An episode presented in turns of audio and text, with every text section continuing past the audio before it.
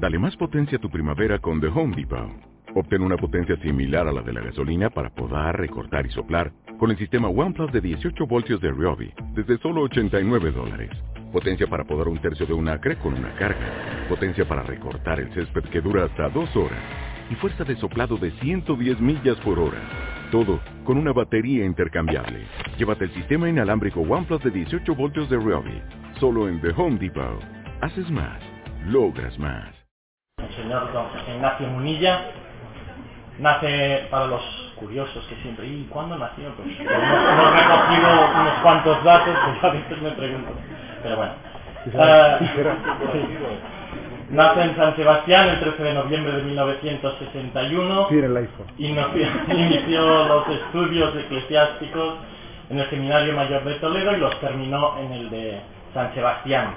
Licenciado en Teología en la especialidad de Espiritualidad, fue ordenado sacerdote en San Sebastián el 29 de junio de 1986. Ha desempeñado el ministerio pastoral en Zumárraga en los años 1986-1990.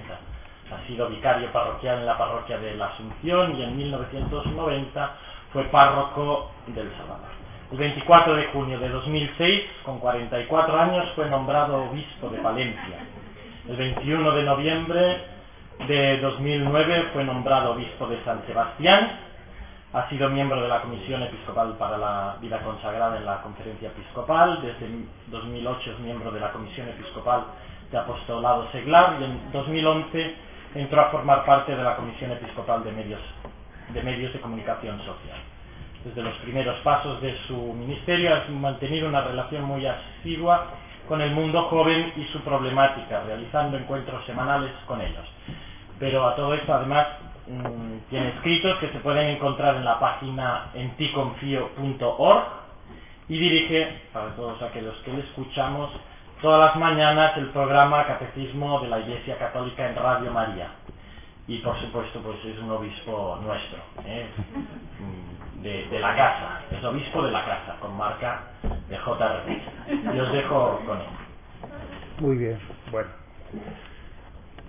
Lo de que, lo de que es un obispo de casa, me, estaba acordando de una anécdota que, que, ya son seis años, ya fíjate lo que pasa el tiempo.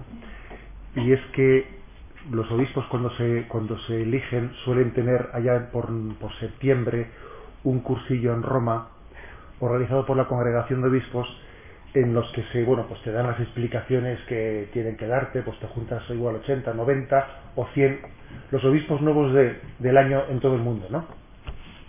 Y te suele dar pues una charla pues de cada tema del cardenal de la congregación, el de la congregación de la fe, el de liturgia, el de tal y el de cual. Entonces, ¿qué pasó? Que aquel año, aquel cursillo, coincidía con este fin de semana. Y claro, me decían, tienes que ir, tienes que ir a Salamanca, pero ¿cómo voy a ir a lo primero, a lo primero que tengo delante del Papa? ¿eh? ¿Cómo voy a empezar faltando, no? Eso, tienes que ir porque además es que además te van a dar un regalo y en, la gente allí te espera, te han, ¿eh? Entonces he tenido aquí que me acuerdo perfectamente, me acuerdo perfectamente lo que fue coger, eh, dejar, eh, dejar mi llave colgando en el cuarto, en el cuarto de Roma, como que estaba por ahí por el pasillo, dejé la llave puesta en el pasillo, desaparecí de allí, cogí, cogí un avión, eh, un avión fue de Madrid, vine aquí, celebré la Eucaristía, salimos corriendo, volví a Roma y entré en la habitación sin que nadie se o sea, que dimos el tema perfectamente.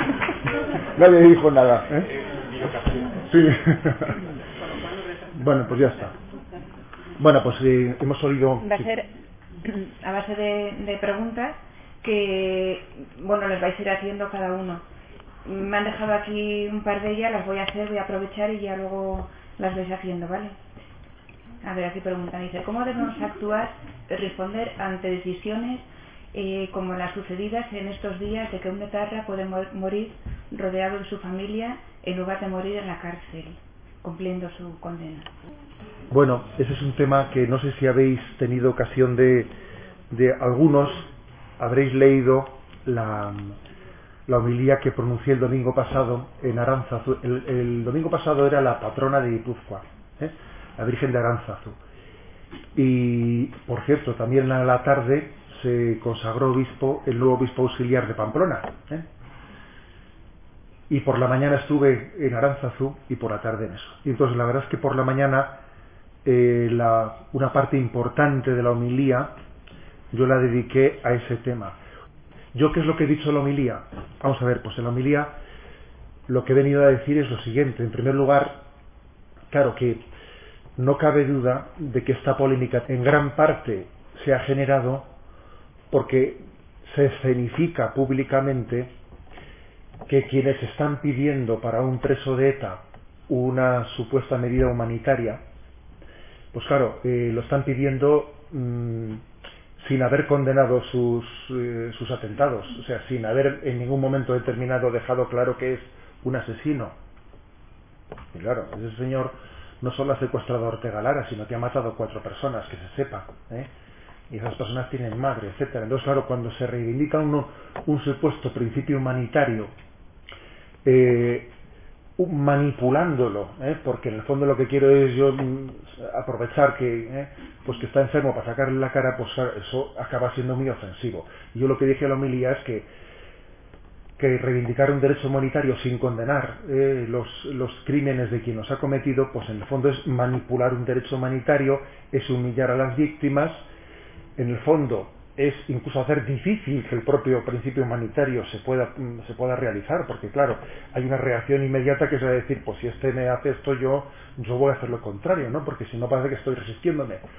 Hacer huelgas de hambre, etcétera, esa escenificación que se ha hecho, en el fondo, es una significación obscena. Claro, es obsceno porque parece que entonces el principio humanitario no, no es el Estado el que lo da, sino es como una especie de derecho que ha sido exigido.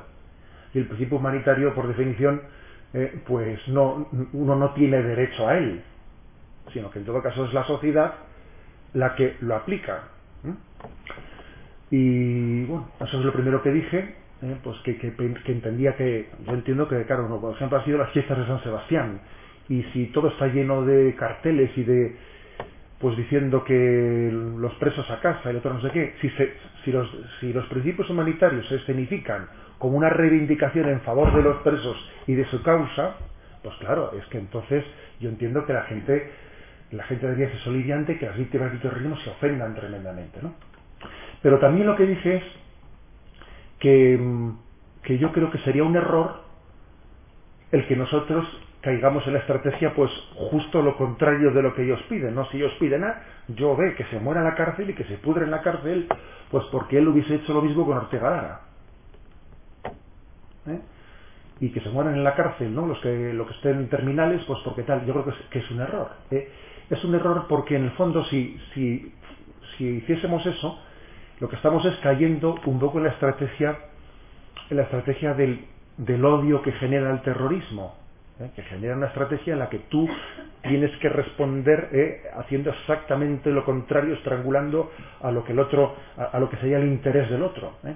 Y yo creo que esa, esa estrategia del odio hay que superarla y nosotros no podemos devolver al mal con el mal.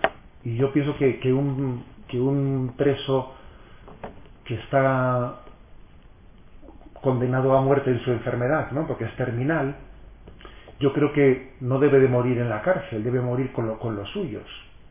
¿eh? Pues porque la escenificación de que, de que él muera en la cárcel sin que nosotros hayamos tenido ningún principio humanitario de que muera en su hogar, pues hace que el Estado pierda la autoridad moral que tiene que tener. Nosotros no nos vengamos de nadie, aplicamos la justicia, no la venganza.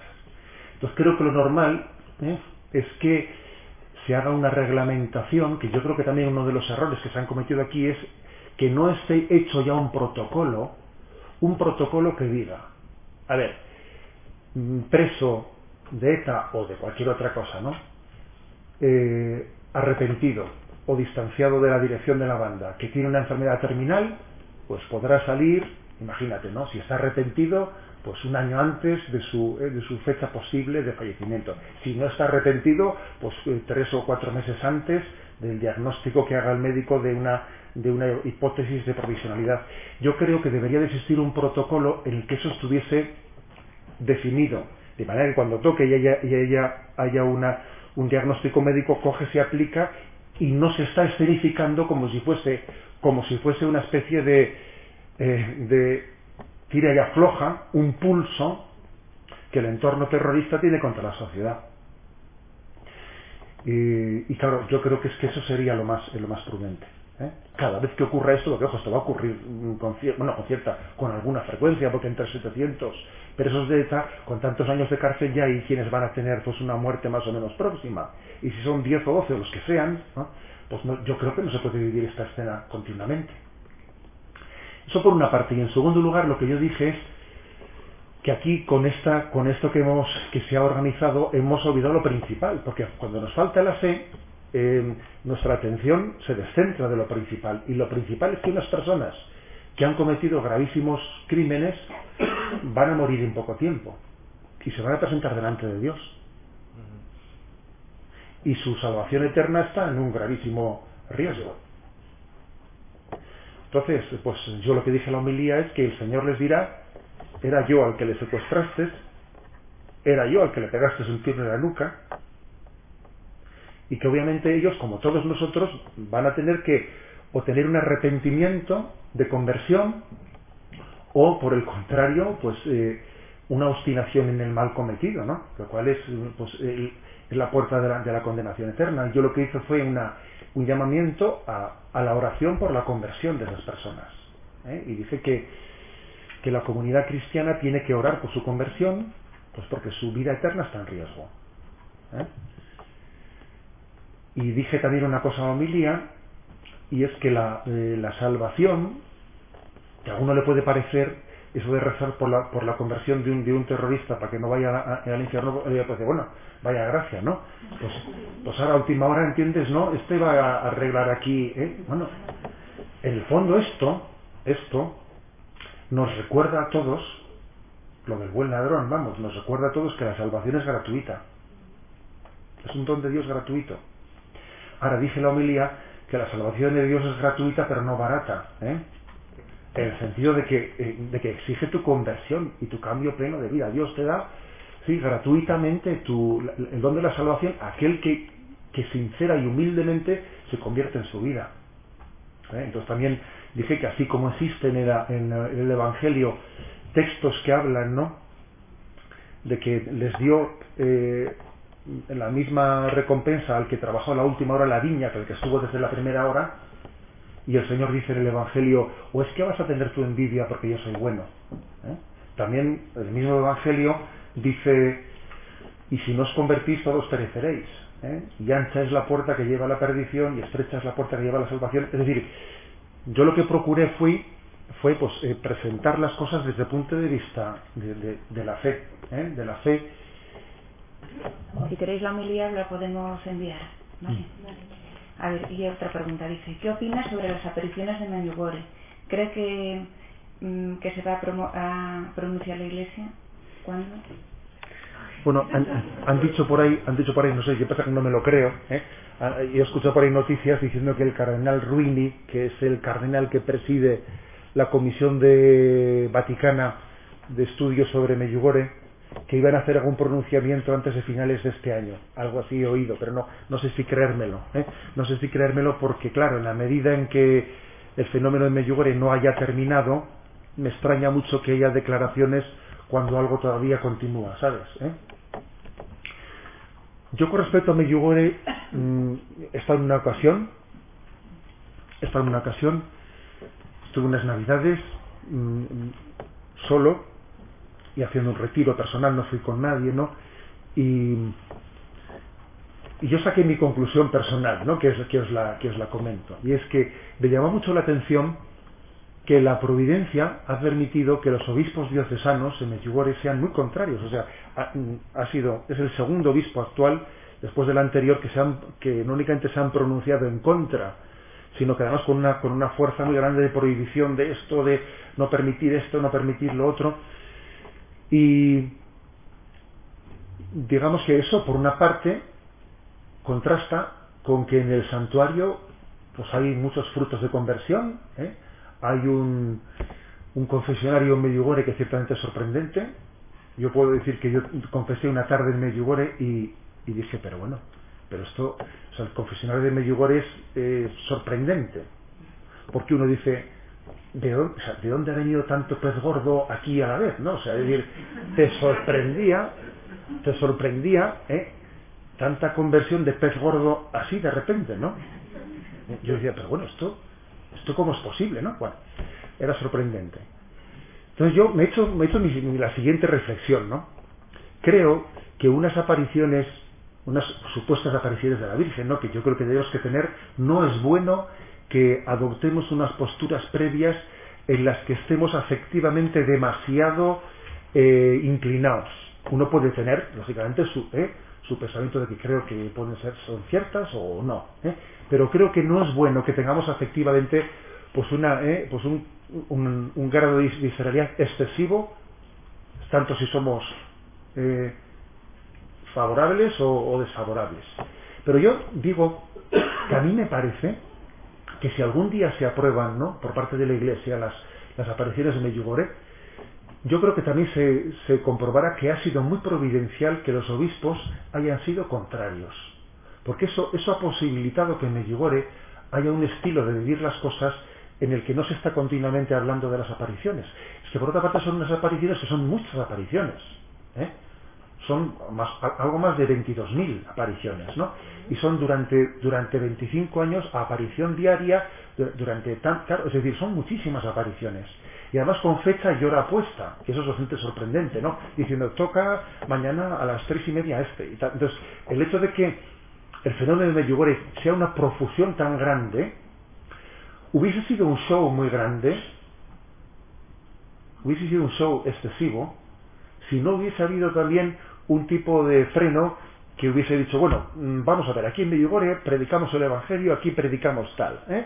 Entonces el obispo diocesano eh, ahí lo que ha exigido es que no se hable de los mensajes, de las apariciones, sino se predique la conversión y el Evangelio, etcétera. Y es así, tú vas a Medjugorje, vas a la parroquia y allí se predica el Evangelio. Nunca oyes a los franciscanos predicar sobre tal mensaje, tal, tal, tal cual. No, no se, no se escucha eso. Y me parece que si los obispos no hubiesen, no hubiesen tenido esa, esa, esa eh, es- eh, aquello hubiese sido un poco de circo, ¿sabes? O sea, un poco de circo porque claro, es que hubiese sido un poco incontenible el vamos corriendo aquí y luego corremos aquí y luego, ¿sabes? La, la aparición es a las tres y media en esta casa y a las otras tal, ¿no? Hubiese sido excesivo, ¿eh? Entonces yo estuve también en una de las, ¿eh? pues en las locuciones con uno de los videntes y el hecho de que fuese en su hogar, en su casa, con una intimidad eh, absoluta, sin ningún tipo de... eh, pues mejor. ¿eh? Mejor, porque si no sería demasiado circo. Entonces creo que el freno, el, freno de los obispos diocesanos, incluso ¿no? en el caso de que Medjugorje sea plenamente aprobado por la Iglesia, le ha hecho mucho bien. Porque te permite centrarte en lo esencial, en lo fundamental, ¿eh? el, en el mensaje de conversión. Bien, luego pues sobre el tema de las apariciones mismas y de los mensajes, pues es que yo, un poco digamos en, en coherencia con lo que acabo de decir, pienso que, mere- que- que- que no debemos hablar mucho. Seamos coherentes con lo que acabo de decir, ¿no? O sea, es decir, creo que no, no debemos hablar mucho, porque entre otras cosas se habla de eh, supuestos secretos de la Virgen que cuando sean completados todos se presentarán ante la, bueno, pues que la Iglesia lo que tiene que discernir. ¿Eh? Yo creo que yo creo que es lo que es lo que digo, ¿no? A partir de ahí, eh, yo he observado en internet pues, personas favorables y desfavorables, etcétera, y procuro, yo personalmente digo bastantes líos ya tengo yo, ¿eh? Así explico, no vamos a cargar nosotros con responsabilidades que no, no, ¿eh? Creo que eso es importante. La Iglesia tiene sus, no sé, pone las cosas en manos de los responsables que tiene que ponerlas y, a mí no me toca ¿eh? discernir eso, ¿eh? por la gracia de Dios. Entonces, entonces creo que eso también es sano. O sea, confiemos, ¿eh? confiemos en las mediaciones que la Iglesia pone. Yo lo que sí que puedo decir es que es un santuario de conversión y que verdaderamente es impresionante eh, ver los dones de conversión que Dios está dando. En naciones como Italia hay más proximidad ¿eh? a Medjugorje, en otras naciones pues no, no tanta, ¿eh? y, pero bueno, yo, yo creo que es lo prudente, ¿eh? lo prudente para afirmar y decir. A ver, ¿queréis hacer preguntas? ¿O rompo yo el hielo?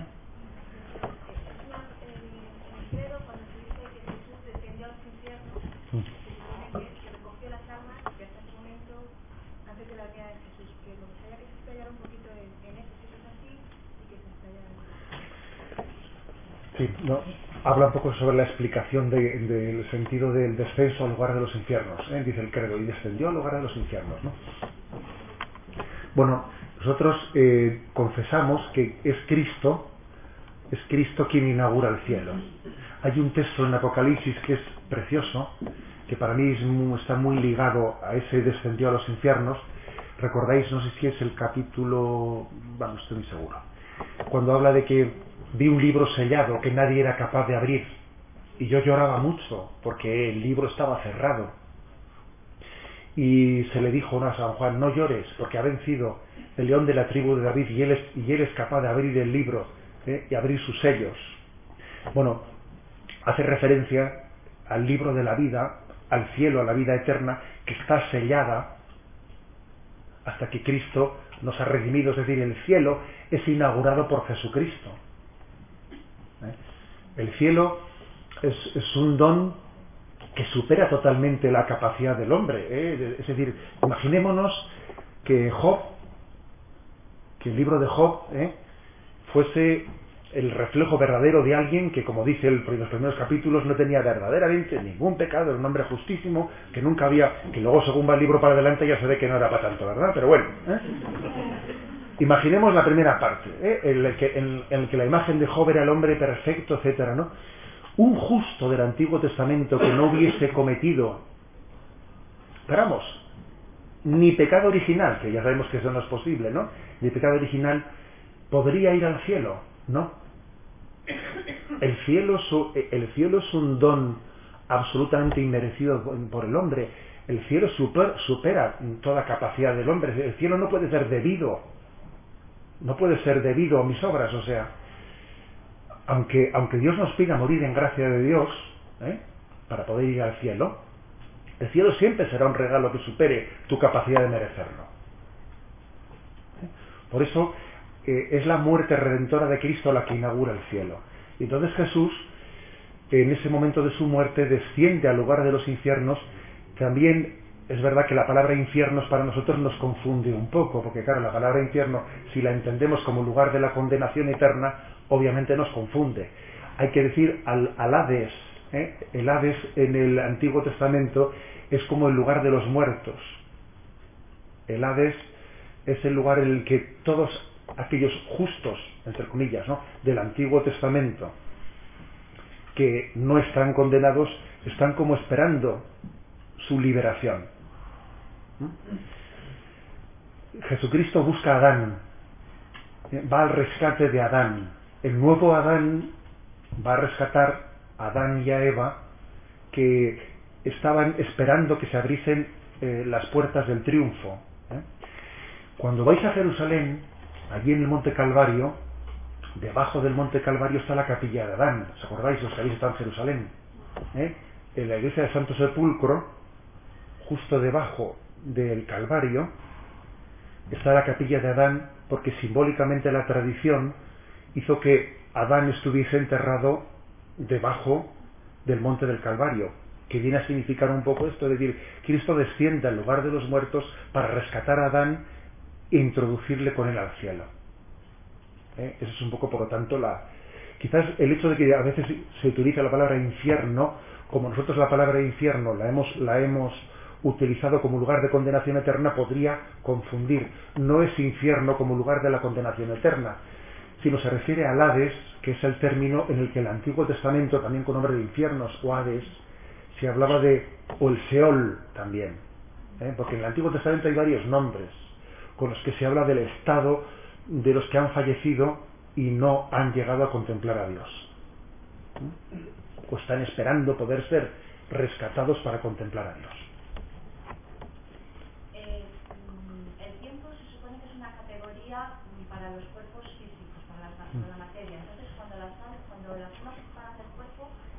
¿cómo se mide el tiempo que están las almas esperando hasta la resurrección de los cuerpos?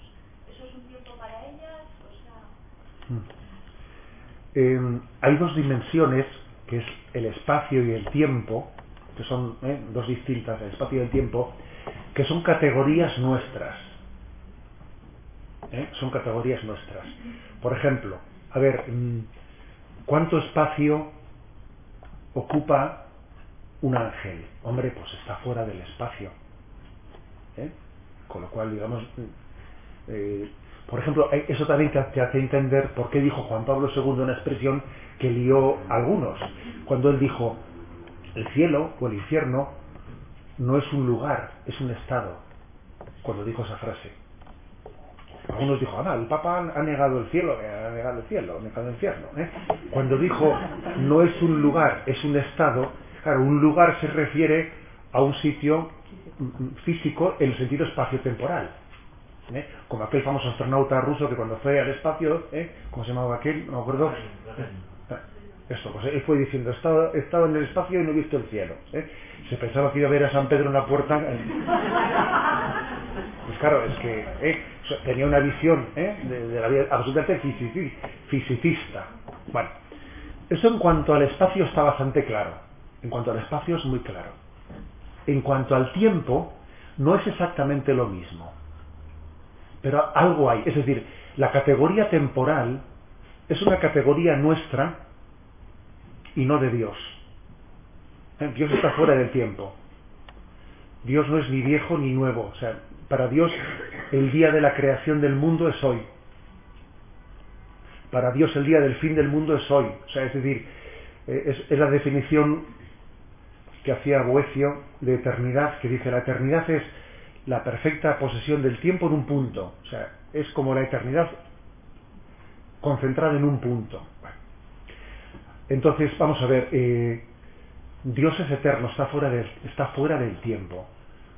Un alma, un alma en la, siguiente, en la otra vida está fuera del tiempo totalmente como Dios. No. Porque eh, de alguna manera la, definición de, la eternidad solo es aplicable a Dios. Por ejemplo, eh, es verdad que la tradición católica habló del Evo. El Evo es un término utilizado por Santo Tomás de Aquino para decir que en la otra vida existe un tiempo no igual que el tiempo de aquí, pero existe un cierto tiempo. El cardenal Ratzinger como teólogo eh, le llamaba tiempo antropológico, en vez del Evo, que el es una, concepción más, si quieres, eh, medieval. Para explicarlo, eh, por ejemplo, pues aquí tengo un de Santa Teresa de Jesús. Santa Teresa de Jesús está en el cielo e intercede por nosotros si ella intercede por nosotros, hay un antes de haber intercedido y un después de haber intercedido. Luego, digamos que aunque no sea un tiempo cronológico de horas y de minutos, etcétera, sí que hay un cierto tiempo en el más allá. ¿Mm? O sea que digamos que, mm, que nosotros en, en, el más allá no vamos a tener el tiempo cronológico, pero sí, sí como criaturas que somos, a diferencia de Dios, eh, para nosotros sí hay un antes de y después de. Eh, con lo cual, se puede, en, el, en, cuanto al espacio se refiere, sí que nosotros en el más allá estamos fuera del espacio totalmente. Del espacio me refiero en cuanto a parámetros eh, tridimensionales, etcétera. Pero en cuanto al tiempo, en cuanto al tiempo, a diferencia de Dios, en nosotros hay un antes de ser redimidos y después de ser redimidos. Que se lo digan si no eh, a, los que Jesús liberó descendiendo a los infiernos, de los que hemos hablado ahora mismo. Hay un antes de y un después de. O sea, no, están en la eternidad como Dios para el que en un punto toda, toda la historia está concentrado. Ya perdonaréis que soy que nos hemos metido en un tema un poco, ¿eh? ¿Eh? Ya perdonaréis, pero bueno, es que también... Sí, a ver, vamos a ir. Eh, y antes de la encarnación y después de la encarnación? ¿Cómo, cómo se ve eso? Que Dios es eterno, ¿no? Sí, Dios es eterno, pero vamos a ver, pasa una cosa, ¿no? Eh, Dios se encarna, pero no pensemos, no pensemos que es decir, la encarnación, en la segunda persona de la Santísima Trinidad se ha encarnado. No pensemos que mientras que Jesús estuvo aquí, en la Trinidad faltaba uno y la Trinidad fueron dos. ¿eh? Es decir, quiero decir con esto que la encarnación tiene lugar sin que la, sin que la Trinidad, ¿eh? las tres personas estén plenamente presentes. ¿no? De hecho, la encarnación tiene influjo para con nosotros.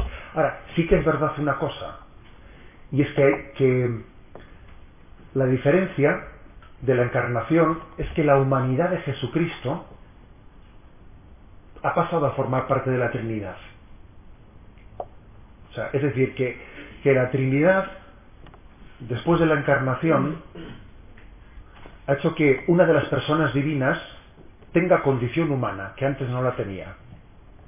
Porque Jesucristo no es que se hizo hombre por 30 años, luego dejó el disfraz y volvió ya, no, no. Se hizo hombre por toda la eternidad. ¿Eh? En ese sentido, a nosotros nos puede costar, ¿eh? nos puede costar entender cómo Dios siendo eterno, en, Él no ha habido cambio alguno porque es eterno, y sin embargo al mismo tiempo una persona divina ha pasado a tener condición humana sin que en Dios haya habido sucesión de tiempo, ¿sabes? ¿Eh? O sea, que, hay cosas, a ver si me explico, que el misterio de Dios se nos escapa, ¿eh? O sea, tenemos que hablar de Él esto que, esto que tú has preguntado tiene su importancia, ¿sabéis por qué? Porque uno, uno, de los errores que existen hoy en día en la teología, que está bastante expandido, es el siguiente. Eh, bueno, el día que tú falleces, para Dios es el fin del mundo. O sea, es decir, con lo cual, no es que se niega, algunos teólogos que dicen esto niegan el que haya un estado intermedio en el que el alma esté separada hasta la resurrección final. Dicen, claro, como una vez que te mueres ya estás fuera del tiempo, luego para Dios el, el, el momento de tu muerte es ya el momento de tu resurrección.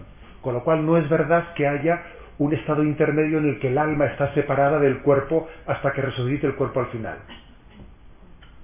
Y algún teólogo ha habido por ahí, como Ruiz de la Peña, etcétera, algún teólogo español que ha tenido que ser advertido por parte de la Iglesia diciéndole un momento, un momento pero sí existe un tiempo intermedio que la tradición le llamó el Evo o el tiempo antropológico al que llamaba el cardenal Ratzinger en el que en el que aunque sea un tiempo distinto al, al cronológico sin embargo es un tiempo intermedio. Vamos a hacer preguntas más fáciles. Fernando yo tengo una pregunta a veces escucho a gente pues muy desesperanzada y tal y dice pues que si realmente los mandamientos son así, es que aquí no se salva ni el apuntador, todos se van al infierno, ¿no? Por un lado. Y por otro lado, el argumento contrario, aquí estamos todos salvados, ¿no? Y entonces, eh, luego el purgatorio, el limbo, tal. Y eso, yo creo que al final la gente acaba relativizándolo todo y ya está, ¿no?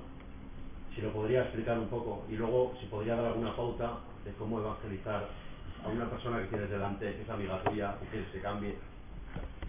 Bueno, Son dos preguntas en una, pero tenía que intentarlo. Bueno, vamos a ver.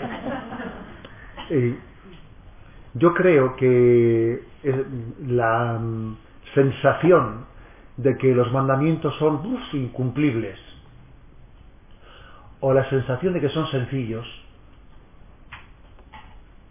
en el fondo son sensaciones humanas. ¿eh? Mm, porque en el fondo cuando la gracia de Dios nos toca, nos toca el corazón, ¿eh? pues lo que aparentemente es difícil para nosotros, ¿sabes? Pues se convierte en sencillo. A mí me llama la atención ver cómo, por, por ejemplo, hay personas que tienen un talón de Aquiles que se les hace muy complicado, ¿no? Oye, lo de los domingos de misa lo llevo fatal, porque tal, porque esto, porque tal, ¿no? Oye, otro dice, no sé, yo para mí es inexplicable un domingo sin misa, ¿eh? ¿Me explico? ¿eh? O sea, te llama la atención ver que lo que para unos es un talón de Aquiles, ¿eh? para otros es que es una cosa que es casi como que casi lo natural, lo sobrenatural es natural, ¿sabes? Hay personas pues que tienen no tienen una lucha con la pureza porque es su talón de Aquiles y otro Dios el don de la pureza y dice no pero bueno pero o sea, y, y, esto podríamos decirlo de todos los mandamientos, ¿sabes? Todos los mandamientos. Con lo cual, yo creo que la gracia de Dios hace que los mandamientos, ¿eh? que los mandamientos pues sean gozosos. Cuando uno, cuando uno vive los mandamientos, los vive como, ¿eh? como una carga, como un peso, como ¿eh? Eh, es una señal de que falta conversión, ¿sabes? De que falta conversión. Otra cosa es que Dios permita en nuestra vida que tengamos algún talón de Aquiles para, ¿eh? en el que seamos mortificados y en el que seamos humildes. La típica persona pues, que tiene un genio eh, no se termina de controlar nunca. Yo conozco personas pues que, por ejemplo, tienen ataques eh, de cólera que sueltan unas blasfemias, no veas tú. Y son personas profundamente religiosas, que sufren un montón. Sufren un montón porque, claro, me ponga a decir blasfemias delante de mis hijos, luego yo, pues quisiera morirme, ¿no?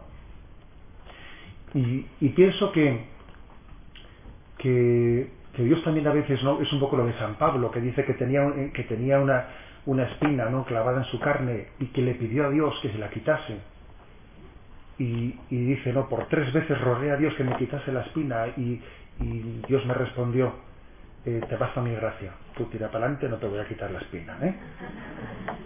O sea, ¿qué quiere decir? Que, que a veces, ¿eh? a veces forma parte del plan de salvación de Dios, pues el que seamos muy humildes ¿eh? y que determinados mandamientos se nos hacen sencillísimos y hay algún aspecto concreto en el que se nos atragante, ¿sabes? Pues porque a veces se une un poco un factor de carácter, he puesto el caso de esos ataques de coléricos o tal o cual, ¿no? Entonces yo creo, yo creo que eh, también el hecho de que nos veamos débiles en algunas cosas forma parte de, una pedagogía de Dios para que entendamos que la salvación es gratuita. Un poco lo que hemos dicho antes de lo del etarra, ¿sabes? ¿Eh? Nos viene bien a todos ¿eh? tener conciencia de que yo etarra no seré, pero, pero por otra parte Dios me salva gratuitamente. ¿Sabes? ¿Eh? O sea, que nadie se crea, ¿no? Absolutamente seguro de sí mismo y merecedor de... Yo creo que eso es un poco lo que... A ver, Teresa. Yo le quería preguntar, eh, cuando una persona, cuando fallecemos, cuando una persona fallece, ¿cuánto tiempo el, el alma se desprende del cuerpo? ¿Esto eh, hay un tiempo o es en el momento? Eh, siempre me lo he preguntado. Bueno, la, eh, la pregunta es, ¿la, ¿la muerte física física coincide con la separación del alma y cuerpo. ¿eh? Bueno, para empezar, ya, ya es una polémica cuál es la muerte física, ¿sabes? Eso ya es una polémica, ¿eh? porque ¿eh? antes era dejar de latir el corazón, bueno, ahora ya la cosa tiene más complicaciones que si el cefalograma plano no plano, ya esto también ya dejó de ser, o sea, es decir, que ya es un problema cuál es la muerte física, en lo cual lógicamente no vamos a entrar. ¿eh? ¿Coincide la, la, separación alma y cuerpo con la muerte física? Pues es de suponer que sí, ¿sabes? ¿Eh? Pero, eh, pero es difícil saberlo. ¿eh? Es difícil saberlo. También la Iglesia suele, por ejemplo, dar algunos sacramentos subcondiciones, bajo la condición de que alguien esté vivo o no vivo. Yo le doy la unción de enfermos, no sé si está vivo o no, se la doy subcondiciones, que se dice. ¿Eh? Precisamente porque no tienen la absoluta seguridad de ello. Lo que sí que os voy a decir a mí me impresiona, eh, los sacerdotes que a veces solemos, a, hemos acompañado a bastantes personas en su fallecimiento, te impresiona a veces que cuando alguien fallece, así como es como si entregase el último aliento y al respirar por última vez cambia de color totalmente. Es curioso eso. Cambia instantáneamente de color. ¿Eh? Eh, dice el Génesis que Dios formó a Adán del barro de la tierra y le sopló en su nariz un aliento de vida. Y curiosamente cuando falleces, ¿eh? uno entrega su espíritu y cambia de color ya, ¿sabes? Y ya tiene una especie de sensación de que ese ya no está ahí. Pero bueno, eso es un poco una especie de percepción psicológica que tú tienes ante el misterio de la muerte, ¿no? Pero bueno. A ver, el... Sí. Oscar ha comentado el tema de ¿qué opinión le da al escoreado? no, lo digo porque, bueno, eh, hay gente que se la da, gente que no se la da, siempre no sabe si es bueno apoyar cosas Mira, a mí en Radio María me han hecho esa pregunta y les he dicho lo mismo de Medjugorje, pero todavía un poco más, ¿eh? O sea, pues que por la gracia de Dios soy obispo de San Sebastián y, y, no de, Madrid. Bueno, vamos a ver, la verdad es que yo, yo de, ya tengo mis líos, tengo suficientes, ¿eh? Eh, yo no conocía para nada, así como me llegó sí que ha estado, ¿no? y ha tenido más trascendencia, yo no conocía para nada el tema de, del escorial. He sido, he sido conocedor, como vosotros, de que el señor Cardenal de Madrid ha dado un permiso para celebrar la Eucaristía para construir una capilla allí. Casi eso ha coincidido con la muerte de la vidente. ¿Quiere eso decir que el Cardenal de Madrid ha levantado el juicio negativo que anteriormente tenía dado mm, don Ángel Suquía, el que fue Cardenal de Madrid? No. El decreto de don Ángel Suquía sigue vigente. Ahora bien, estando vigente ese decreto, si el cardenal actual ha permitido hacer una capilla, celebrar la Eucaristía, hay que interpretarlo como que se ha dado una oportunidad a reabrir el caso, así lo interpreto yo, ¿eh? aunque todavía, digamos, oficialmente el juicio negativo sigue vigente, así lo interpreto yo. Pero pienso que por lo tanto más, mucho más no se puede decir. ¿eh? Mucho más no se puede decir. Mm. Yo creo que, el, que el juicio prudencial, etcétera, pues hay que hacerlo siempre, ¿eh? hay que hacerlo siempre y, y por otra parte te voy a decir que no, que ni siquiera conozco a gente que esté cerca del Escorial. ¿eh? Me parece que, por ejemplo, que lo que ha hecho Radio María en España, y sé que Esteban y ahora Luis Fernando eh, han tenido que, ¿eh? que soportar sus, porque eso, esas cosas no se, no se ven en la antena, pero cuando una radio como Radio María, ¿eh? puedes imaginar que una radio como Radio María puede llegar a tener muchas presiones para que en un programa metamos eh, al vidente, al otro no sé qué, tal, tal, quieto, parado. ¿eh? Aquí en la radio no van a eh, se poner a hablar videntes de aquí o de allá hasta que no tengan una aprobación de la Iglesia. A mí eso me parece prudente. Me parece prudente que, por ejemplo, que Radio María eh, no, allí no hablen supuestas, no sé, videntes o si no tienen ya una aprobación de la Iglesia. Pues porque, bueno, pues por lo que hemos dicho antes, ¿no? Eh, hay que decir que que las revelaciones privadas siempre, en el fondo, serán un recordatorio de lo sustancial que ya tenemos en la revelación pública. ¿eh? A ver, eh, uno de allí y uno de aquí. Pues ahora de este lado. Este lado.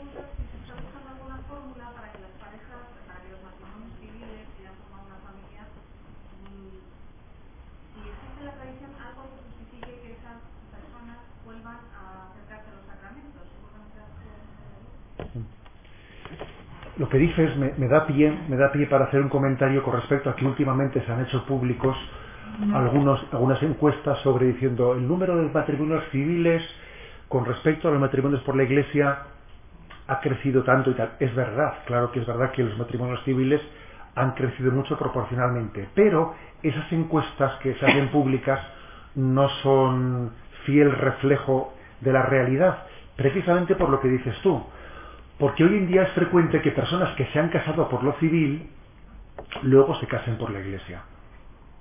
Y eso ya no consta en, las estadísticas. ¿eh? Cuando una persona se ha casado por lo civil y luego se casa por la iglesia, eso no, no va a tener nunca un reflejo estadístico, porque la iglesia ya no pasa al juzgado una notificación de que se ha casado por la iglesia. La iglesia únicamente pasa una notificación al juzgado si el que viene al casarse por la iglesia tiene efectos civiles y entonces le paso la comunicación. Si estaba ya casado por lo civil, no se pasa comunicación.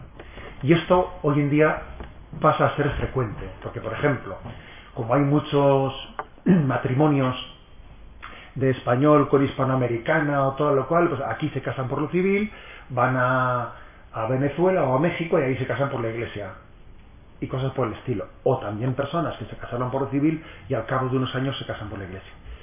Con respecto a lo que dices tú, la verdad es que en la experiencia de sacerdote, eh, así como eh, hay que decir que las bodas por la iglesia tienen un riesgo, eh, un riesgo de pagar un tributo excesivo a la parafernaria eh, social que solemos montar en torno a ella, porque vamos a ser reales, sin embargo, cuando alguien hoy en día se casa por la iglesia y ya estaba casado por lo civil, suelen ser bodas mucho más eh, sencillas, ¿eh? discretas y a veces incluso con mayor convencimiento de fe, ¿sabes? Porque si alguien se pasa a casar por la iglesia, no tenía, no tiene ninguna razón de hacerlo que no sea estrictamente la fe, ¿sabes? ¿Eh? O sea que sí que es algo importante, algo digno de cuidarse. Y luego además uno se encuentra con muchas personas que se han casado por lo civil por razones peregrinas. Yo me he encontrado con muchas personas, ¿y por qué estáis casados por lo civil, no por la iglesia? No, es que no teníamos dinero. ¿Y cuánto cuesta casarse por la iglesia? Vamos a ver, si es gratis. ¿eh? Pero ¿qué? lo que pasa es que ellos unen, hay gente que une el casarse por la iglesia, pues al bodorrio, perdón la palabra, ¿no? Entonces, como claro, como se ven sin dinero para hacer eso, dicen, me caso por lo civil de una manera discreta, y cuando tenga dinero, o sea, eh, tenemos unas concepciones verdaderamente que, eh, que, son un cacao mental increíble. ¿eh? Cacao mental increíble, pero yo me he encontrado con bastantes personas que se han casado por lo civil por unas razones peregrinas, vamos. ¿eh? Te ha tocado, te das cuenta. Yo creo que el Señor quería que... A ver, venga. Hacer la pregunta. Estos son, eh, pues un poco, por eso de que las relaciones de larga duración y corta distancia, llámese amigos, familia, matrimonio, etcétera, pues son, suelen ser problemáticas a veces, ¿no? La convivencia no es tóxica, ¿no? Pues yo tengo una pregunta. ¿eh? Es decir, ¿qué hacer con una persona que te exige que le pidas perdón por algo pues que le ha molestado, que algo que has hecho tú, pero que no tenías la menor intención. Puede pasar. claro, hay un perdón estético que en el fondo sea la palabra perdón, porque no había intención, pero por otro lado, explicarle a esa persona que está obcecada con que le has hecho un mal, porque te conoce hace años, o cree que te conoce, y reincides en tal o cual, en fin, ¿qué nos decir? Bueno, yo creo que, vamos a ver, lo del perdón estético que has dicho, lo entiendo, ¿eh? pero yo pienso que si, sin que sea un perdón estético, se le puede decir a una persona, mira, yo no tenía intención de ofenderte, pero sí que te pido disculpas en la medida en que lo haya hecho. Es decir, que en el fondo no es falsear tu arrepentimiento, sino también es darnos cuenta de que es cierto que a veces las, eh, las, las acciones o las palabras que hacemos pueden tener repercusiones bastante más allá de lo que uno de lo que uno supone. Entre otras cosas porque también hay personas muy susceptibles. Y el mundo de la susceptibilidad es una cosa... ¿Eh? Madre mía, es, a mí, mira, os cuento una cosa sin decir así nombres que me ha pasado eh, antes de ayer. ¿eh? Me dice un político, es verdad que era una, una político, no vais a disculpar las mujeres, ¿no? Me dice que Ignacio, no sé, es que yo le vi, le vi a usted en la Eucaristía, en la Eucaristía, pues el saludo a las autoridades, ¿no? Pues que, que me saludó usted de una manera eh, así, osca y tal. Y dije, pues ya disculpará, pero la verdad es que yo no, no me había dado cuenta. Es que me pareció que al otro, que al otro concejal le, saludaba. O sea, es que no sé, pues vete tú a saber qué estaba pensando yo en ese momento. ¿eh? O sea, es verdad, es verdad que, hay personas que son mucho más sensibles que tú, ¿eh? mucho más sensibles que tú, y ven mucho más que tú, ¿eh? ven muchísimo más que tú. ¿eh? Entonces, yo, yo sacaría una lección por las dos partes, por las dos partes. El que tiene tendencia a ser suspicaz, ¿eh? hay que decir, a ver, no veas fantasmas donde los hay. ¿eh? Y el que tiene tendencia a ser poco sensible, tiene que decir, voy a tener cuidado, a ver si igual piso un callo y no me he dado cuenta. ¿eh? ¿Eh? O sea, yo creo que cada uno tiene que compensar su carencia. ¿eh? El que es muy susceptible, pues es que hay que decir, no veas tanto, porque no hay. Y quizás los que somos, porque yo me considero un poco del segundo bando, ¿sabes? ¿no? La verdad es que ser poco susceptible creo que es una suerte. Es una suerte porque sufres menos. Pero es verdad que igual puedes, ofender a alguien sin darte cuenta. O sea, que todo tiene su pro y su contra. ¿eh? Su pro y su contra. Entonces yo creo que es importante tener prontitud para pedir perdón, pero no en plan estético, como decías tú, sino decir, es que igual yo puedo, en alguna ocasión, porque soy muy espontáneo, porque soy muy no sé qué, pues igual puedo a alguien ¿eh? ofenderle sin, sin que me haya dado cuenta de ello, ¿no? Uno siempre tiene que intentar compensar sus carencias en su carácter.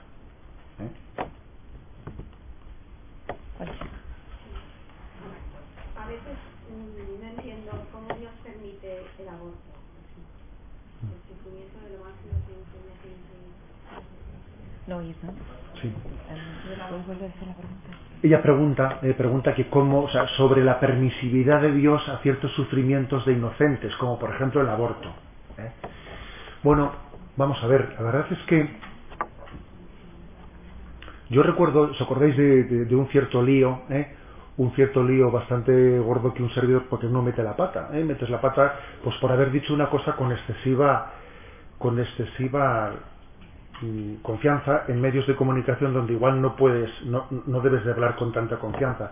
Me refiero a que cuando fue aquello de Haití, ¿eh? claro, pues resulta que yo, yo había dicho en Radio María, me habían preguntado por cómo se explica que Dios permita, eh, que Dios permita eh, pues un el, el sufrimiento de los inocentes de Haití. Y claro, yo, yo en Radio María, en el contexto de Radio María, lo había dicho a mi manera, ¿eh?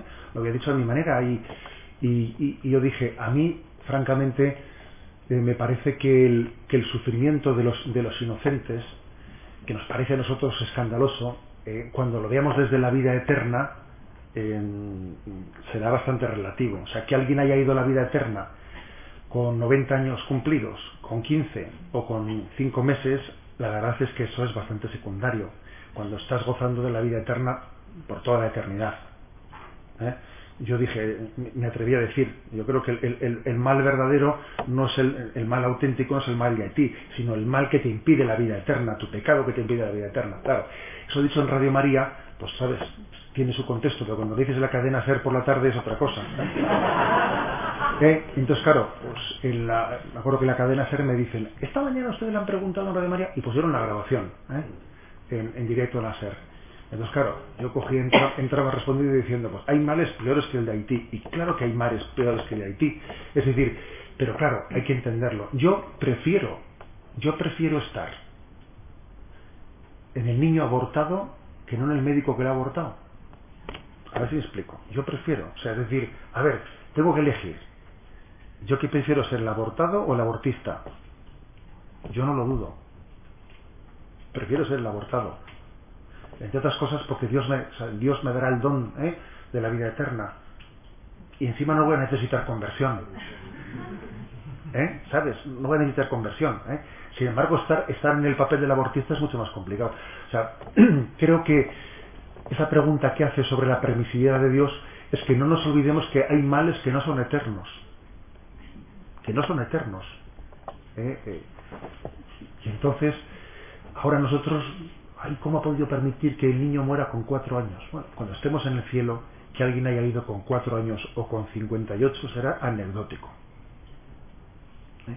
Estaremos ante, ante Dios y Él, y él llenará plenamente el deseo de felicidad que tenemos. Aquí, sin embargo, se nos hace un poco difícil de comprender, ¿no? Pero yo creo que es muy importante verlo en, en perspectiva de eternidad.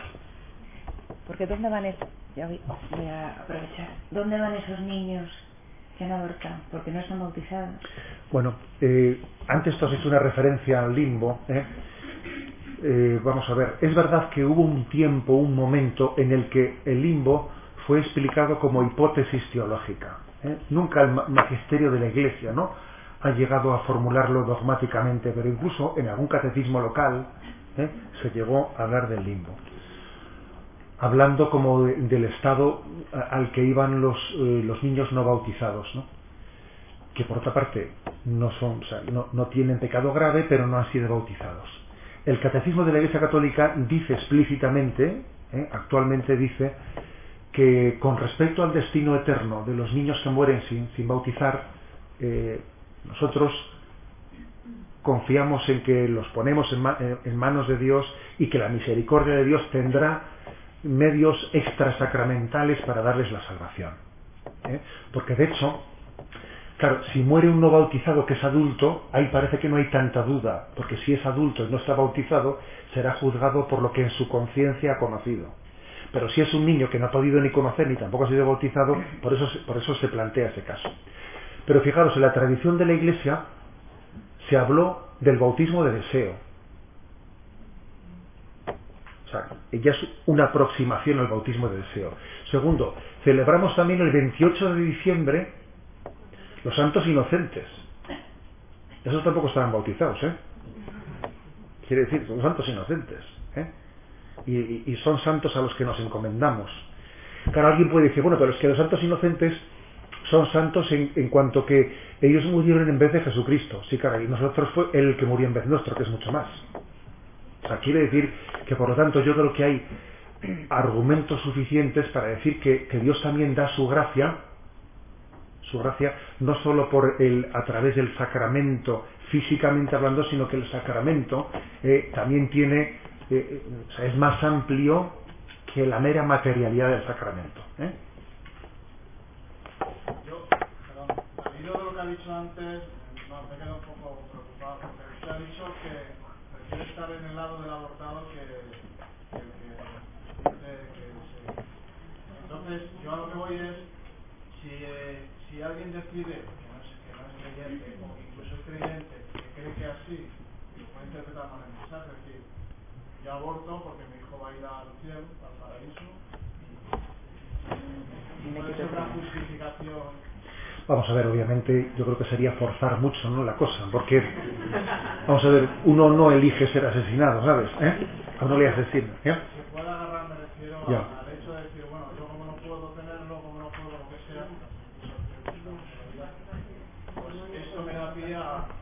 pues. Eso más o menos se suele decir, mira, ese argumento de falsa misericordia se suele decir no con respecto a la vida eterna, pero diciendo, para que el niño sufra, más vale que no nazca. Eso sí se suele utilizar. ¿eh? Un argumento de falsa conmiseración. Es que en esta vida, para criarlo mal, para no poder educarlo, o para que viva enfermo, ¿eh? o sea, aplicar la supuesta misericordia al argumento que yo creo que en el fondo es, pues es un egoísmo disfrazado, ¿sabes? Eh, yo no soy quien, yo no soy quien para. Para decidir quién tiene que vivir y, quién tiene que morir. La vida y la muerte no es una decisión humana. Nadie nos ha pedido permiso para nacer. ¿eh? O sea, quiere decir que a nadie se le ha pedido permiso. La vida se te ha dado. Eh, me acuerdo que de aquella famosa pe- película de Ramón San Pedro, eh, Mar adentro, ¿no? Mar adentro. Mar adentro. Había una frase que decía, em, la vida es un derecho. No, ¿cómo decía? La vida es un derecho, no es una obligación. La frase se las traía. La vida no es una obligación. ¿eh? No, perdón, la vida es un derecho y es una obligación, las dos cosas. También es una obligación, puesto que a ti la vida se te ha dado sin... ¿eh? O sea, nadie te ha pedido permiso para venir. Y estás aquí. Y la muerte será por la misma, por la misma regla de tres. La vida es un derecho y es una obligación. Eso te lo digo un poco en cuanto, a, ¿eh? en cuanto al argumento de la conmiseración. Decir que alguien le voy a matar para que vaya al cielo, hombre. ¿eh? También se puede hacer eso para la pena de muerte, se puede hacer tal, ¿no? Pero bueno, te doy una, una oportunidad para que te confieses. Es verdad, es verdad que la Iglesia ha procurado atender especialmente a los que van a ser eh, ejecutados, etcétera. Pero claro, lo que no puede ser, por ejemplo, sí que, te voy una cosa, sí que hubo personas que intentaron justificar la pena de muerte diciendo que, bueno, aplicamos la pena de muerte porque a la persona se le da la posibilidad de ir la vida eterna. Pero, ese, argumento obviamente no, no, no es aplicable. ¿eh?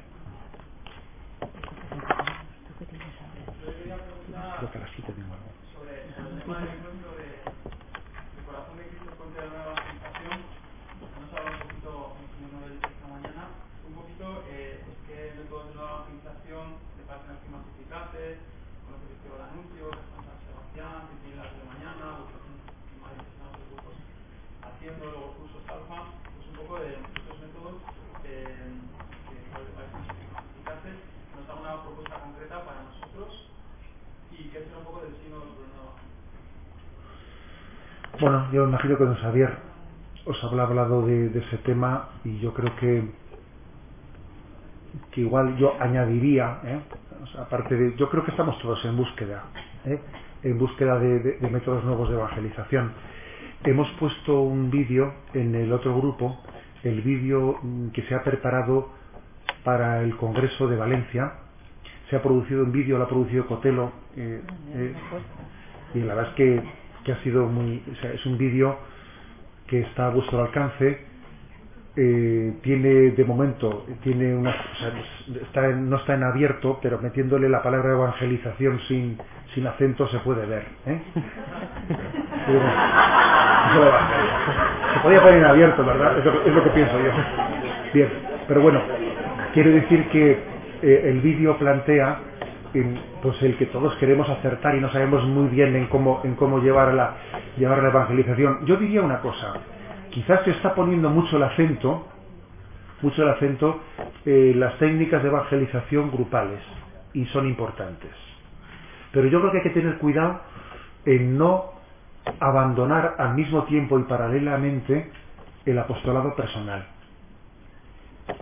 ¿Mm? el tú a tú ¿eh? porque si, si todo lo reducimos ¿no? pues eh, eh, no sé, a, las técnicas, a los métodos grupales, parece que entonces el, apostolado es, no sé, como una metodología un poco artificial. ¿eh?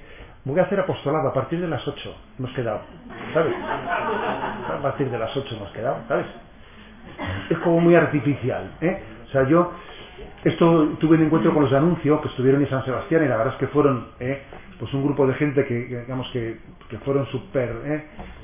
valientes y transparentes, pero yo me acuerdo que hablando con algunos de ellos les decía esto, que, que es importante que no confundamos el apostolado eh, con una acción un tanto artificial que hacemos en un tiempo y hora determinado, no, sino que mi apostolado pues tiene que estar hecho en el, en el día a día y en el momento.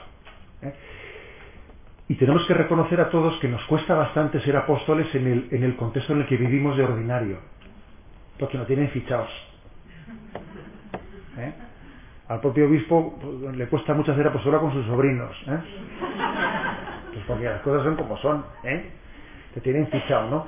Y entonces mmm, también eso es, un compromiso, es decir, el, ser testigo del Señor en el ambiente más ordinario en el que yo vivo, etcétera, pues mmm, creo que no hay que olvidarse de eso, ¿sabes? ¿Eh?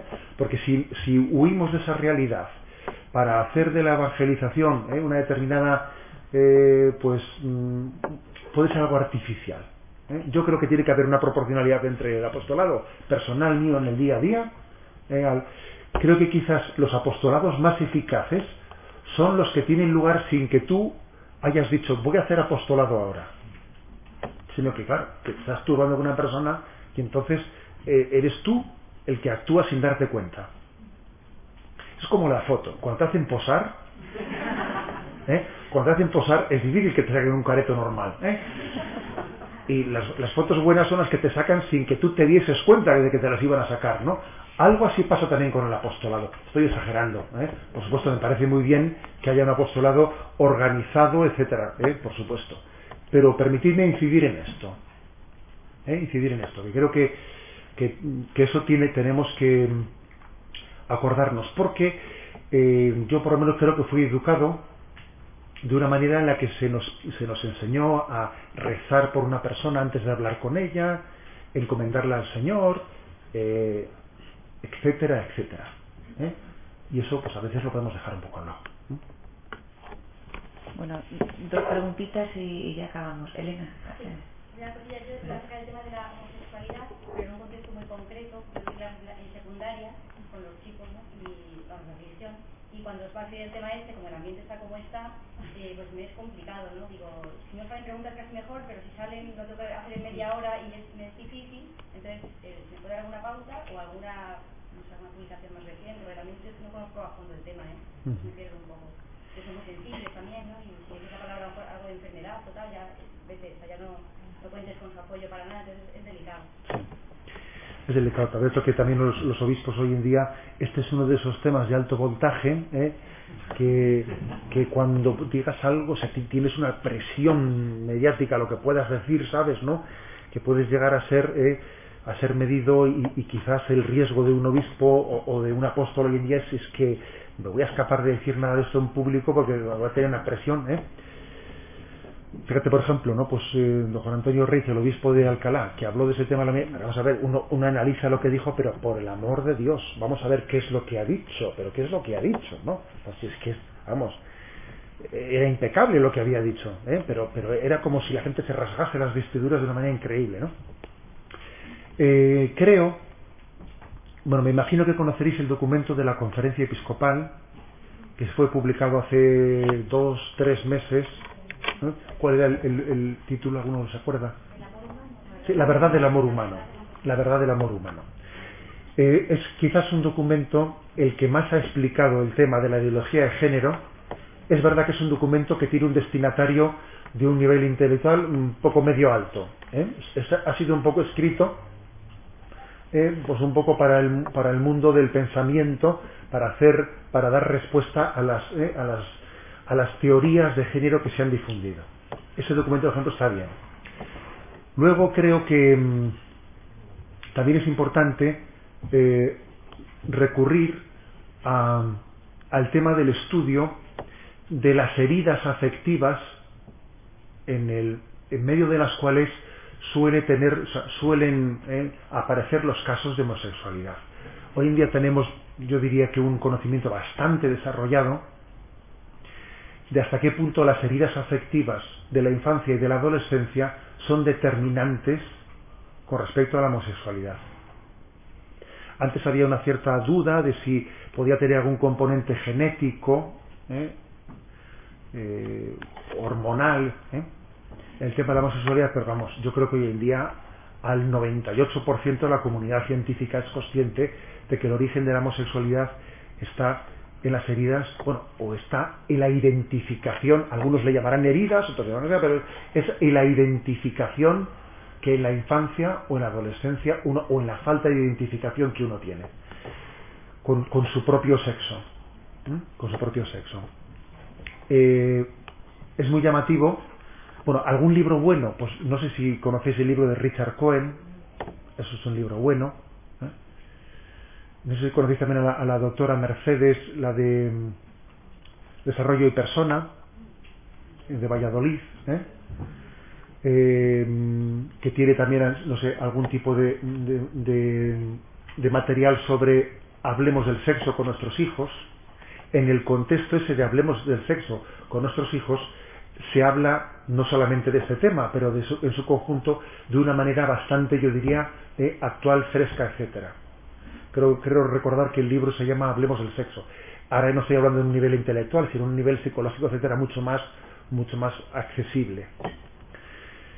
Curiosamente, curiosamente, lo, lo, que, lo que se comprueba es que quien no ha tenido una figura una figura masculina, el chico que, no, que ha carecido de una figura masculina con la que identificarse y con la que sentirse orgulloso, etcétera, esa carencia de identificación de masculinidad eh, luego puede derivarle en una atracción hacia el sexo con el que no encontró suficiente identificación.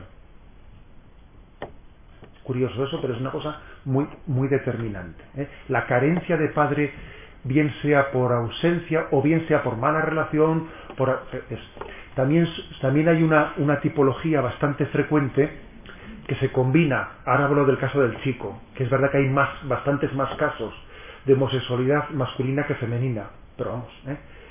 Em, el perfil típico ¿eh? del, chico homosexual suele ser alguien que ha, que ha carecido, que ha tenido una mala, mala relación con la figura paterna y por el contrario ha tenido una figura materna muy posesiva, la típica madre que se ha desahogado con él y le ha dicho, mira tu padre lo que hace conmigo, menos mal que tú me comprendes, menos mal que tal, es decir, una, una figura materna que se ha descargado y le ha metido una presión al, a su hijo que no le debía de haber metido de los problemas matrimoniales que tenía eh, y haciéndola casi como la confidente de la madre este perfil que, que, estoy explicando es muy típico, muy típico. No quiere decir que todos los casos tengan este perfil, pero sí, sí me atrevería a decir un tanto por ciento muy alto. Añádese también otro, otro, otro tanto por ciento que es bastante, bastante notable, que ha tenido origen en, los abusos sexuales. ¿eh? También se, va, se va demostrando que hay un tanto por ciento de casos que han sido objeto de abusos, que eso después ha derivado eh, en, un, descentramiento. Bueno, quiero decir que es, es un caso este en el que yo creo que lo importante son los acompañamientos personales. Los acompañamientos personales, ¿sabes? Eso es lo importante. Yo os voy a decir que, a mí me ocurrió, me ocurrió pues siendo obispo de Palencia, me tocó hablar de esto, y, y, claro, la radio la escucha cualquiera. Y cuando alguien tiene esas heridas y se ve totalmente reflejado, ¿eh? dice, es que eso, eso que están diciendo soy yo. Soy yo. Y me ha ocurrido, he tenido en concreto un caso que me, impresionó porque, bueno, pues un día he ido en coche, una persona de Guipúzcoa, antes de que yo fuese obispo de San Sebastián, ¿sabes? Muy, muy de la izquierda de y muy ideológicamente, uff, ¿no? Pero sin embargo, con ese problema escuchó eso, escuchó Radio María, fíjate tú, ¿eh? Y, y él dijo, ese soy yo, ese que está hablando parece que me conoce, ¿eh? Y, y, me, y me pidió una cita, ¿no? Yo cuando vi que me pedía una cita a una persona así, dije, jo, este viene con un lío, no veas tú, ¿eh? Y fíjate tú que me, que me encontré, o sea, me encontré incluso con personas con perfiles ideológicos teóricamente durísimos, ¿no? Que al, al haber visto de manos de la Iglesia su, su lío interno iluminado, se han acercado a la Iglesia. Es decir, yo, he conocido algún caso de personas del ambiente de Tarrán, ¿sabes? Que al haber visto que la Iglesia les dice la verdad de la herida que han tenido, se han acercado a Dios. Ya sé que lo lógico suele ser lo contrario, ¿eh?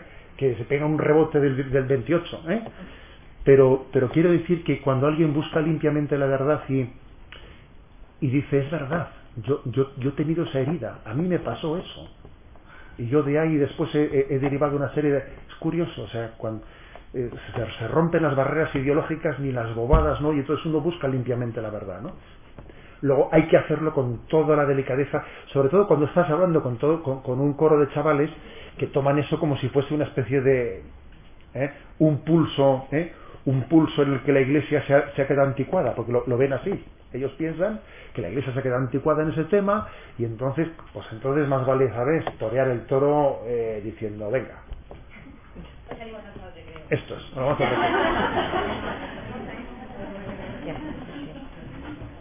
A ver. Había una, pero una digamos ya de, mal, No, no, no, es que ya... Iba a preguntar ella, había dicho que, que dos, pero... Son las seis, venga. Pues, entonces... pues venga, dos más. Miguel, venga. El que está con eh, yo, por ejemplo, eh, ¿cómo ves que uno que tiene una cuenta en Facebook en mi caso, ¿eh? Facebook. Ahora más alto. Eh, alguien que tiene, yo, yo por ejemplo tengo cuenta en Facebook, entonces utilizo Facebook para hablar de todo, pero también para hacer apersonado, ¿no? Entonces, eh, por ejemplo, eh, me acuerdo que puse el Día del Orgullo Gay en Ámsterdam. Eh, puse un post en Facebook y dije, Día del Orgullo gay en Ámsterdam, toda la parafernalia y tal, información en tal sitio, lo que quiera. Información que venía, pues lo que venía específicamente, pero aproveché para dar mi argumento mmm, de por qué creo que la práctica homosexual es antinatural y es que los elementos fisiológicos que intervienen es que no casan. me parece un argumento tan definitivo y claro, hubo reacciones de mis contactos. La mayoría no se pronunció, por supuesto, pero, pero hubo un caso, me acuerdo un caso de una compañera mía de carrera que no me había escrito nunca para nada y tal, y contestó diciendo que no estaba de acuerdo, que no iba para acá. Y dices, ¿es oportuno o no es oportuno? Ese argumento. Vamos a ver, es un argumento por una parte bastante evidente. Eh, pero por otra parte, ¿qué es lo que ocurre? Que como, que como en la sexualidad en general, no ya, eh, referido al tema de la homosexualidad, como en la sexualidad en general se ha desligado eh, la, la apertura a la vida del acto sexual en sí mismo se ha desligado, como la sexualidad es vivida al margen de la apertura a la vida, luego trasladados a la homosexualidad ya no importa. ¿Sabes? ¿Por qué? Porque en el fondo arrastramos una concepción de la sexualidad como una técnica de búsqueda del placer al margen de la transmisión de la vida. Una vez desligado eso, sin desligar eso, obviamente la homosexualidad es imposible que tenga ¿eh? pues una, una, contextualización. Es decir, que tenemos antes, ¿eh? se suele decir que se ha producido en Europa, bueno, en Occidente, más o menos el siguiente dislate, ¿no? Con la anticoncepción se desligó la sexualidad de la procreación. Más tarde, después de eso, se desliga el sexo del amor. Así, ¿eh? Primero fue decir, hombre, la anticoncepción, ¿qué más hará? Seguimos expresándonos el, amor queriéndonos. Lo importante es no es que estemos abiertos a la vida, sino querernos. Ese fue el primer paso. Pero déteme aquí que después viene el segundo paso, porque si yo no estoy abierto a la vida, al final me acabo cerrando al amor. Y entonces el divorcio fue morrocotudo. ¿eh? Y entonces, digamos, se, disoció no solo sexo de procreación, sino sexo de amor. O sea, fue como el segundo, ¿eh? Eh, la segunda fragmentación. Y luego, ¿qué ocurre? Que con el paso del tiempo también se desliga, después de que se ha desligado sexo de procreación y sexo de amor, se desliga el sexo de la propia persona. Entonces yo ya me cambio de sexo eh, y, parece que el sexo es una prótesis que uno se pone o se quita. Es curioso, ¿eh? O sea, es decir, se ha ido produciendo, lo, cual demuestra que la sexualidad o está plenamente integrada en la vocación al amor para el hombre o, vamos eh, sumando. ¿eh? A ver. En, el ámbito, yo en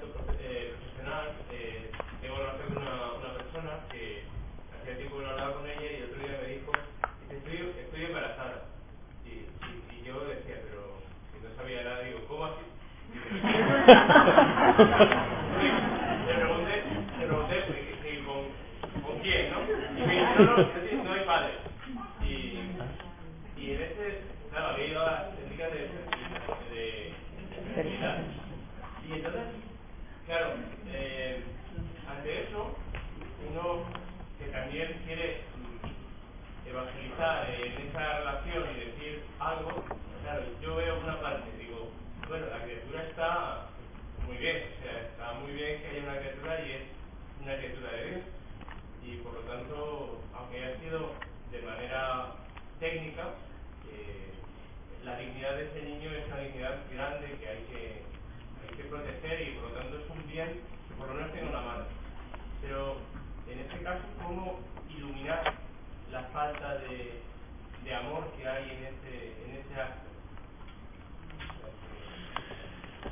Vamos a ver. Eh... Porque psicológicamente es un acto de amor, psicológicamente lo vive como un acto de amor, pero, pero no llega a ser un... Yo creo que eso es confundir un acto de amor con un acto de deseo. ¿eh? Es decir, yo deseo ser madre, ¿eh? deseo ser madre.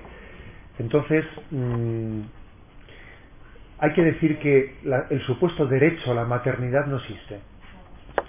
¿Eh? es decir, eh, el hecho de que, de que la legislación actual permita que una mujer soltera pueda acceder a la fecundación in vitro, también supone una concepción de maternidad como derecho de una persona. Primero olvidándose de que el niño tiene derecho a tener padre y madre, ¿eh? y, entendiendo, eso es un poco, ¿sabes cómo se suele decir? Uno que tiene que hacer en esta vida tres cosas, ¿no? Plantar un árbol, escribir un libro y tener un hijo. ¿Eh? O sea, es que está, está un poco, ¿sabes? En, este orden un poco de planteamientos de la vida, te dirán, usted, es que un niño ¿Eh? está es, otro orden de cosas, ¿sabes? ¿Eh? Ahora, que cuando el niño ha venido, ha venido, ha venido y, lógicamente hay que, hay que guardar en él toda su dignidad, ¿no? Y entonces, independientemente de que haya sido concebido por de una manera indigna, el niño no tiene la culpa de ello. Me acuerdo, me acuerdo que no me olvidaré nunca que siendo yo párroco de Zumárraga, me viene un domingo por la mañana un padre que era un tío así muy, ¿eh? muy abierto, ¿eh? y que a bautizar, eh, a bautizar un niño y me dice, oiga, pues, pues, es- pero es de fecundación in vitro, no, no habrá algún problema. Y- y- pues, pues yo pues empecé un poco a explicarle, pues no, el niño tal, tal, tal, tal, ahora bien, sepa usted, pero claro, también le voy a decir un poco lo que piensa la iglesia sobre esto y tal, ¿no? Y me dice él, pues el caso de lo que dice usted, yo, yo claro, ya lo entiendo porque mi madre también ya me decía que eso no le parecía ya muy normal, ¿no? Y me dice, y dice, bueno, y, caso, ¿y, y qué hago yo ahora? Porque es que, porque tengo, tengo otro, eh, otro hijo en Basauri, que es el hospital de Basauri, está allí congelado, y él, y él es, es camionero, y me decía, yo siempre que paso por la autopista delante del hospital, le toco la bocina, me decía, al embrión que tiene congelado. Me decía él, yo siempre que paso por ahí le toco la bocina, ¿no? Era un tío más sano, desde luego, no podía ser. Que, la verdad es que el que él tocase la bocina del camión al pasar por el hospital, hay que reconocer que un poco de conciencia sí tenía el hombre de la verdad. O sea, o sea yo decía, bueno, no, no está mal, no está mal porque este por lo menos, ¿eh? jova. Y me impresionó. Primero me impresionó ver su humildad de preguntar ¿eh? si se podía bautizarle. Me impresionó que, que fácilmente cuando me puse a explicarlo, dije, pues es que es verdad. Mi madre ya me decía esto, tal, tal. Y luego finalmente su pregunta, ¿y ahora qué hago con el congelado? ¿Le sigo tocando la bocina? Es decir, que, que en la medida, eh, en la medida en que separamos ciertas dimensiones, no- nos metemos en callejones sin salida, ¿sabes? Son callejones sin salida. Pero claro, una vez que estás en un callejón sin salida, ahora voy a hacer ya lo que puedo, partiendo, partiendo de donde estoy. Pues oye, voy a educarle al niño lo mejor que pueda porque él, él- él no es culpable de este desaguisado, etcétera, etcétera. ¿Eh? Pues es que con, con respecto al otro, la verdad es que claro es un callejón sin salida. La Iglesia no se ha pronunciado qué hacer a ese respecto. Ha habido un debate bastante fuerte en la Academia de la Vida, ¿eh? pero la Iglesia, la verdad es que no se ha pronunciado. Porque mm, en realidad, hagas lo que hagas, tiene problemas. Tiene problemas, ¿eh? tiene problemas porque, claro, si tú ese embrión eh, lo descongelas, eh, al descongelarlo y implantarlo, se somete a un protocolo que dependiendo de que si el citoplasma eh, es más negro, es menos negro, lo implanto o no lo implanto y si no, pues lo rechazo. Es decir, que también tú te empiezas a hacer cómplice, cómplice de, de una selección eugenésica. ¿Mm? Y entonces, por ejemplo, uno diría, bueno, pues eh, a ver, que, lo descongelen y que me lo implanten eh, incondicionalmente, pero, o sea, sea, esté como esté, etcétera. Hay problemas morales, hagas lo que hagas, ¿sabes? ¿Eh? La verdad es que la Iglesia lo ha, lo ha dicho, ah, pues mira, vamos a ver que cada uno discierna. El problema, desde luego, la Iglesia no aconseja que alguien vaya a implantarse un embrión que no es suyo, eso desde luego. Porque encima creas un problema de decir, a ver, eh, eres como una especie de madre de alquiler, me implantan un embrión que no es mío y ya estoy creando un lío más en el niño. Eso desde luego no. Ahora, la propia madre, con respecto a un embrión suyo que está congelado, ¿qué debe de hacer? Yo me doy cuenta, como este, ¿no? que, que he metido la pata, que he hecho una burrada, pero ese embrión está ahí ya, ¿eh? está ahí ya.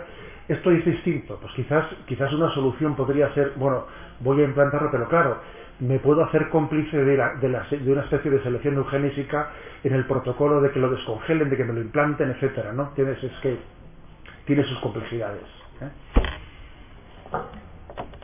Me iba- pensaba que ibas a decir una cosa al principio, que me lo ha contado un médico este fin de semana. Dice que estaba de guardia, está de guardia, y le viene una, le viene un, chico con su pareja y que si no sé qué, que si no sé cuántos, que si le da la pastilla el día después, ¿no?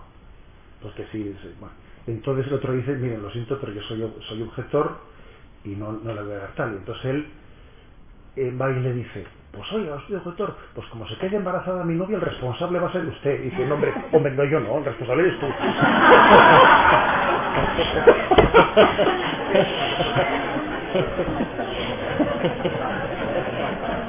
es que ya perdemos la noción de las cosas. Bueno, agradecemos a Monseñor José Ignacio su, su puesta de preguntas. Muy bien.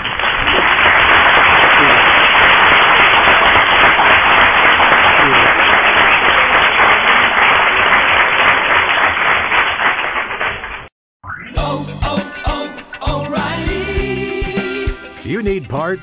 O'Reilly Auto Parts has parts. Need them fast? We've got fast. No matter what you need, we have thousands of professional parts people doing their part to make sure you have it. Product availability. Just one part that makes O'Reilly stand apart. The professional parts people. Oh, oh, oh, O'Reilly Auto Parts.